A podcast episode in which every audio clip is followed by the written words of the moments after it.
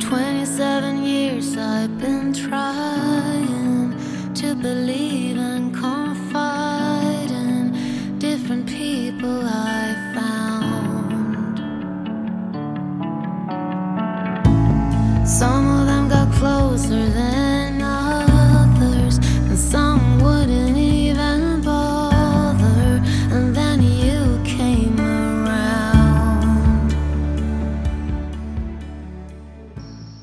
大家好，我是 Louisa，欢迎收听新一期的 Option B。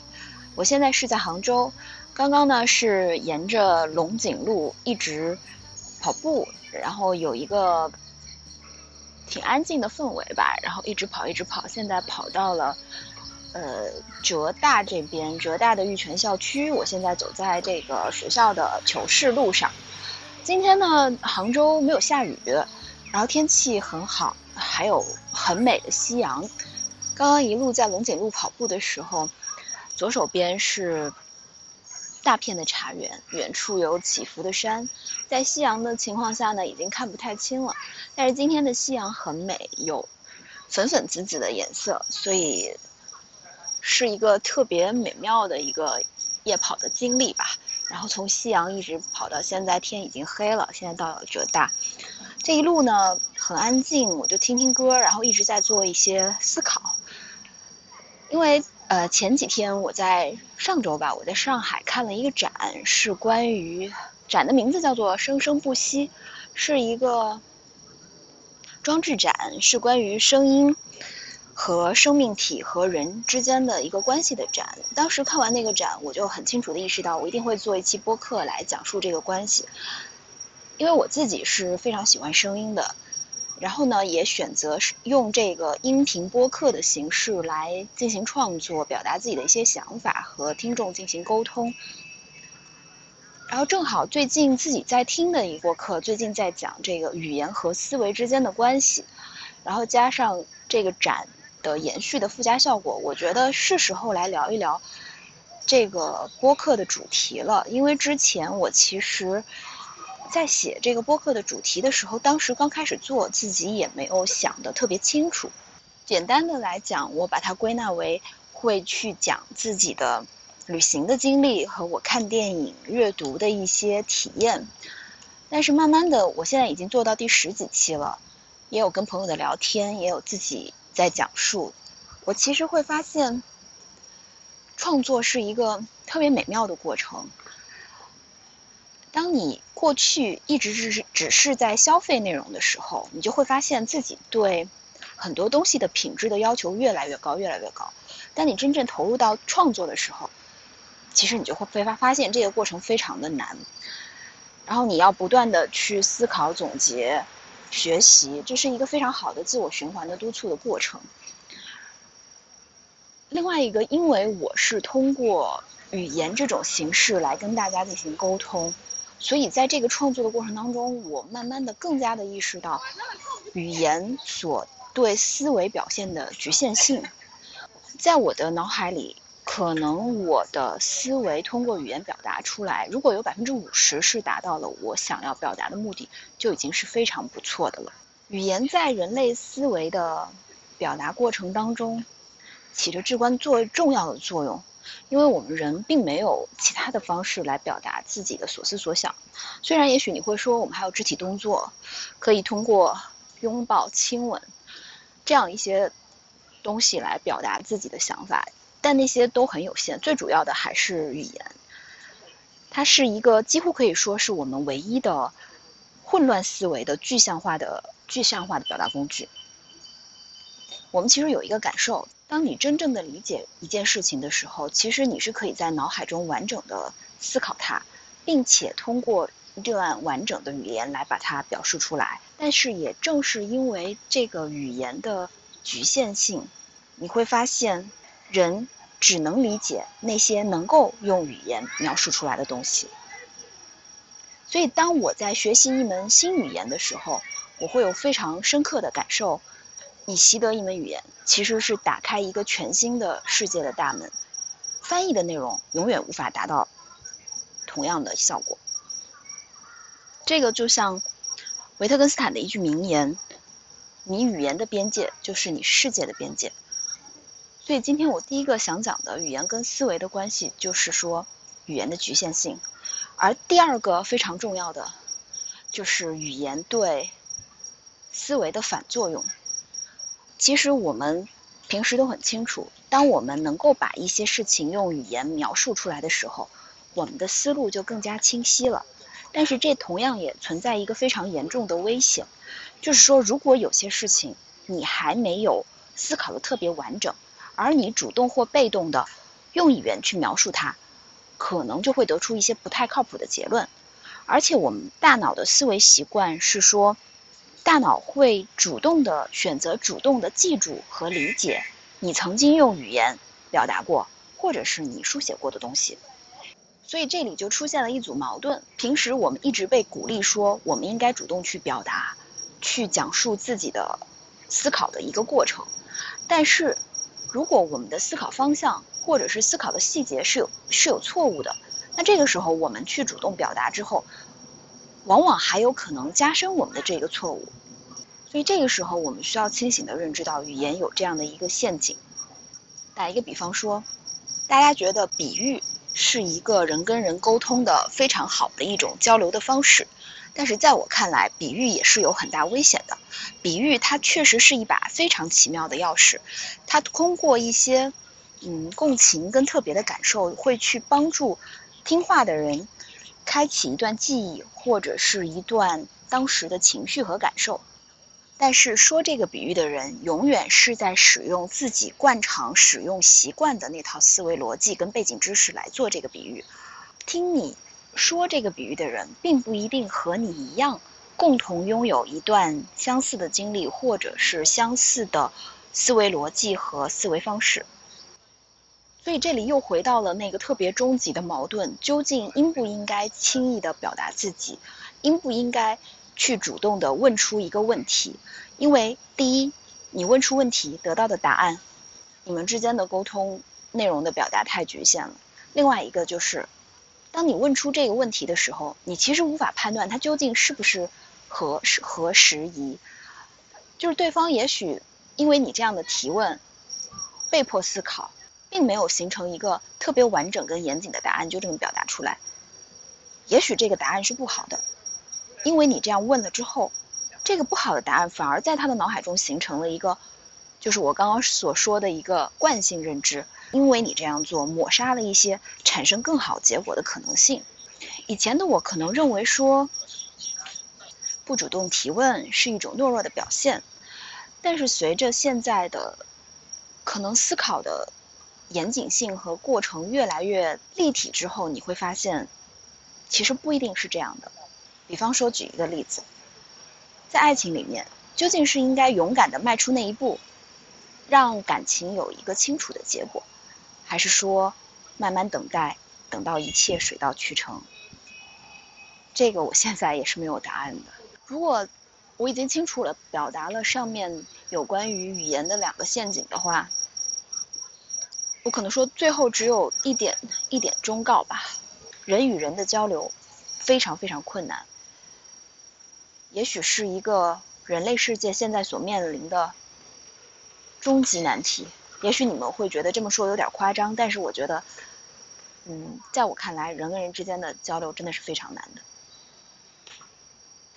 那么我们能做的，也许是多思考，尽量反复重要的事情，尽量和和这个收听的人多去反复的沟通。以求尽力的表达自己的所思所想。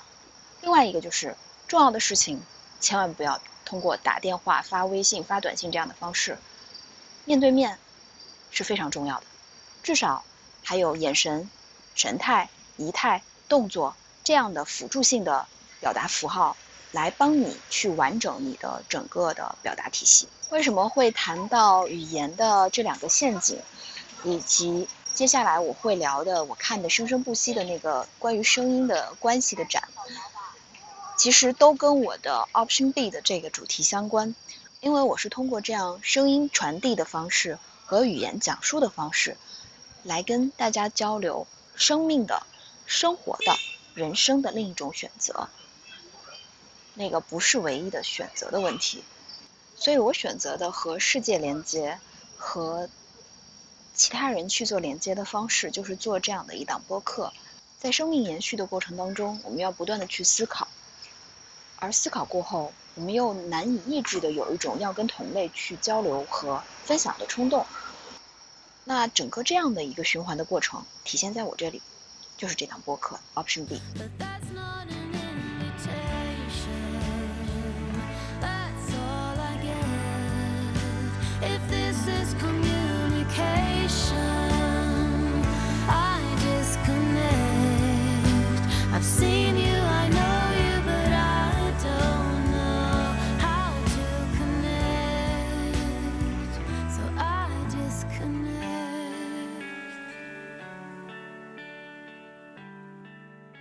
下面进入到今天的第二个部分，我在上海的看展体验。法国艺术家塞莱斯特·布谢·穆日诺带来的这个以声音为主题的展览，名叫《生生不息》。这个展览的法语名字是叫做“松萨哈”，我也不知道这个发音对不对啊，因为它是一个组合的新的单词，组合概念。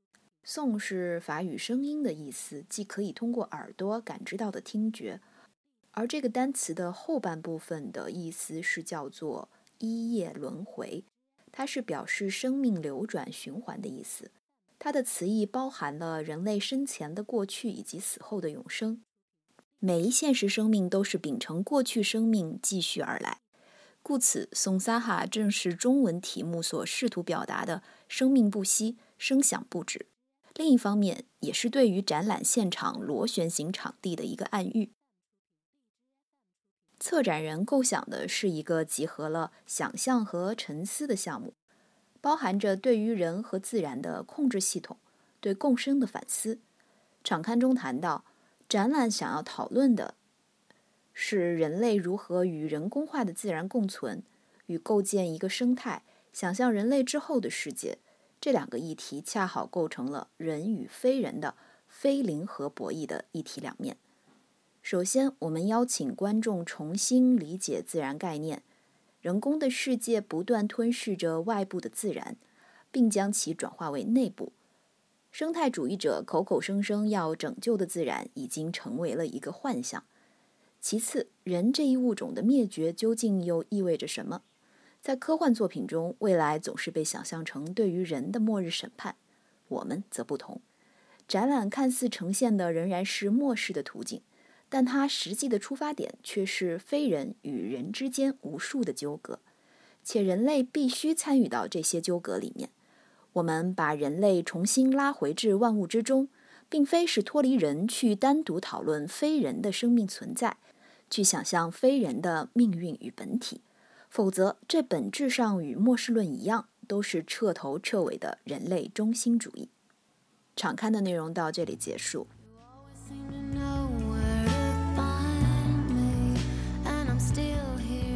看展的当天，上海在下雨。因为下雨，有点偏僻的民生美术馆观者寥寥，算是为我们提供了一个相当理想的观展环境。可也是因为下雨，妨碍了我们对第一个展品的体验。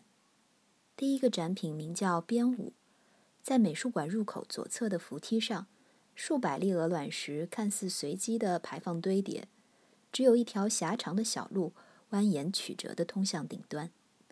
右边的扶梯则依然在正常工作，其上也没有任何的障碍物。这样的排布意欲在展览的最开始就给了观众选择的权利。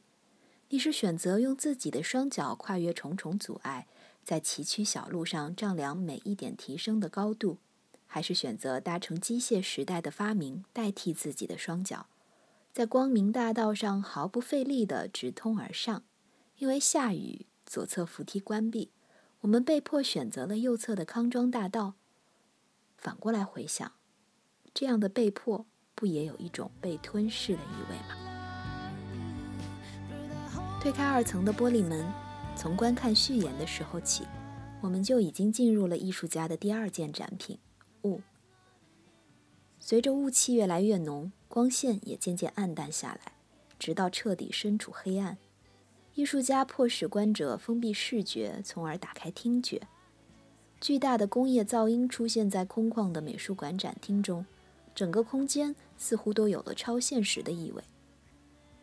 对于黑暗本身和未知生源的恐惧，使得我和小伙伴们自然而然就握紧了手。这时，远处有人声传来，脚步声越来越近，但是因为黑暗，我们看不到人，却看到一个白色的小亮块在空中漂浮，渐渐靠近。原来那是一个男人在黑暗中拿着手机。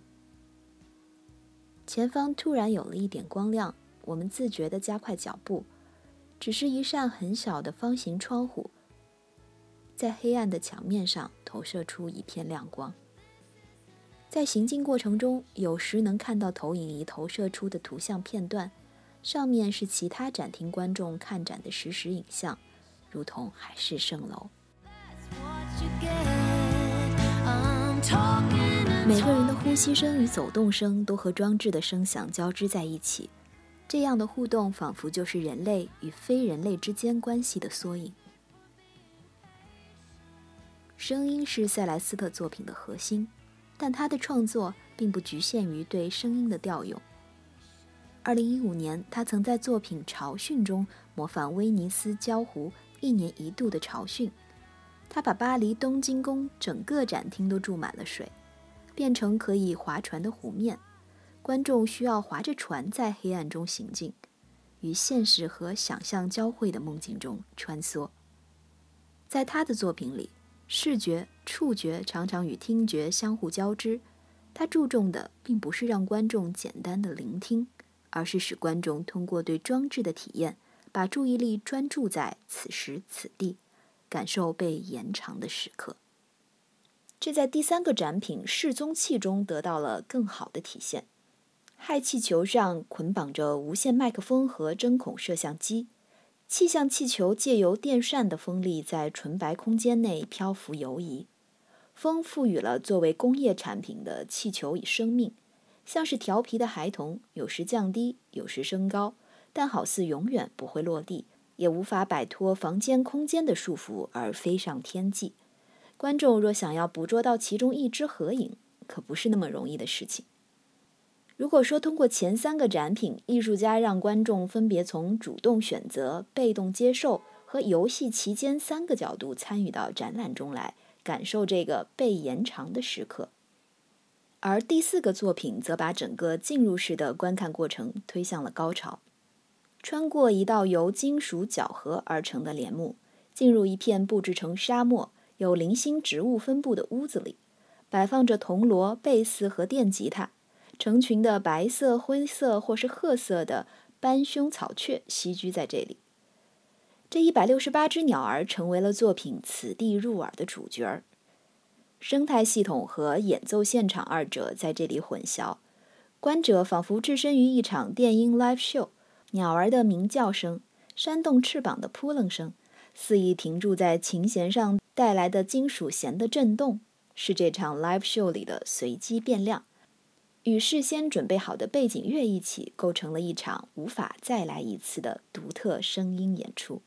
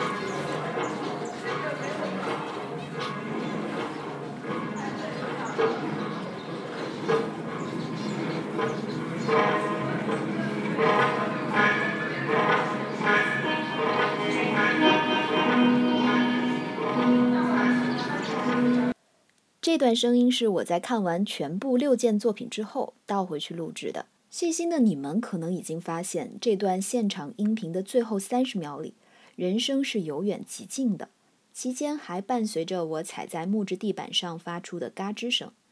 这是我整个观展过程中可以说是最为重要的时刻。这个本来只属于鸟儿们的空间里，我这位不速之客突然造访。但出于录音的目的，我的整个行动过程是小心翼翼的，尽量不打扰、不发出声音。可是这群后来的观众就不同了，他们丝毫没有克制自己进入这片新领地之后的惊讶之情，大声的交流对这个作品的看法。快门声、说笑声此起彼伏。塞莱斯特说：“我始终相信，我们在这里不只是观赏鸟在场地中飞来飞去，而是能感受到这是属于他们的地方，而人们是作为客人受邀来到这里的。”这个时刻让我更深刻地体会到了塞莱斯特想要表达的：把人类重新拉回万物之中，去理解自然的概念，并思考如何与人工化的自然共存。必须要承认，在我第一次经过从这件作品时，我几乎没有看懂艺术家们想要表达的。白色的圆点在蓝色的画布上缓慢移动，像是一幅抽象画。直到我回去录制“此地入耳”的那段声音时，我才发现，这居然是最后一件作品趋势的实时监控录像，经过处理后的一个投影。白色瓷碗以一种更加抽象的姿态缓慢移动，这个虚拟的静谧空间里，仿佛也响起了趋势展厅内叮咚碰撞的声音。此地入耳通过不同属性声音之间的交织，为观众构建了一个全新的生态世界，一个人类之后的世界，一个给人带来雀跃感的感官世界。与之相反，进入趋势展厅时，我整个人都安静下来了。展厅中央蔚蓝色的圆形水池中，二百一十只大大小小的白色瓷碗漂浮在水面上。随着恒温水池的循环更迭，瓷碗在其中兀自旋转。这是这支乐曲的第一重音符——白色音符。只有当你走进水池边，仔细观察水池底部，你会发现白色瓷碗在池底投下的黑色阴影，构成了这支乐曲的第二重音符——黑色音符。黑白音符呼应，在蓝色的纸面奏响不知名的乐曲。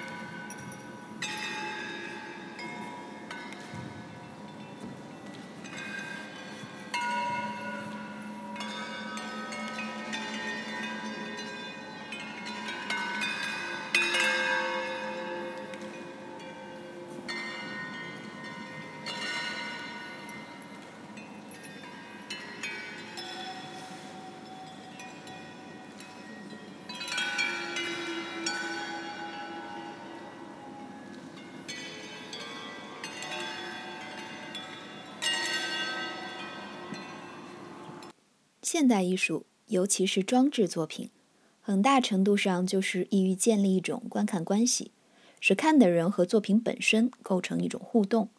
通常来说，形成我们的体验的是我们的直观感受。塞莱斯特通过打断这些朝我们源源不断涌来的感官数据，把人放到这层自然界的关系里，将不同维度的感官效果如和弦般叠加。使观众更真切地感受到漫长的此刻。后来我查资料才知道，“漫长的此刻 ”（The Long Now） 是由氛围音乐家布莱恩·伊诺提出的概念，让观者得以在专注中欣赏和思考，延伸正在体验的此刻。这与听一场音乐会的体验异曲同工，不仅需要简单聆听，还需要人的身体和感官都与音乐一同在场。策展人说，这是一个忧郁的项目，忧郁来自我们仍然要带着希望活下去，面向人类的退场。人从万物中来，曾经如此依附于万物，直到现在，万物依附于人。非人的背后，总有人类的幽灵在飘荡。现在我们要重新开启对于生的沉思了，只不过沉思的对象不再是人类自身的生，而是生命本身。最后，借斯宾诺莎伦理学中的一句话来总结 Option B 的主题吧：自由的人很少思虑到死，他的智慧不是死的默念，而是生的沉思。Option B 将持续的把对关于生的思考分享出来，不论观点是对是错，我想至少是对生命本身和我们有限的自由的一种尊重。这么说好像有点诉诸权威的意味，可先贤的思想就是这么牛逼啊！现在的我还没有这样的智慧。好了，本期节目到此结束，我们下期 Option B 再见。Some of them got closer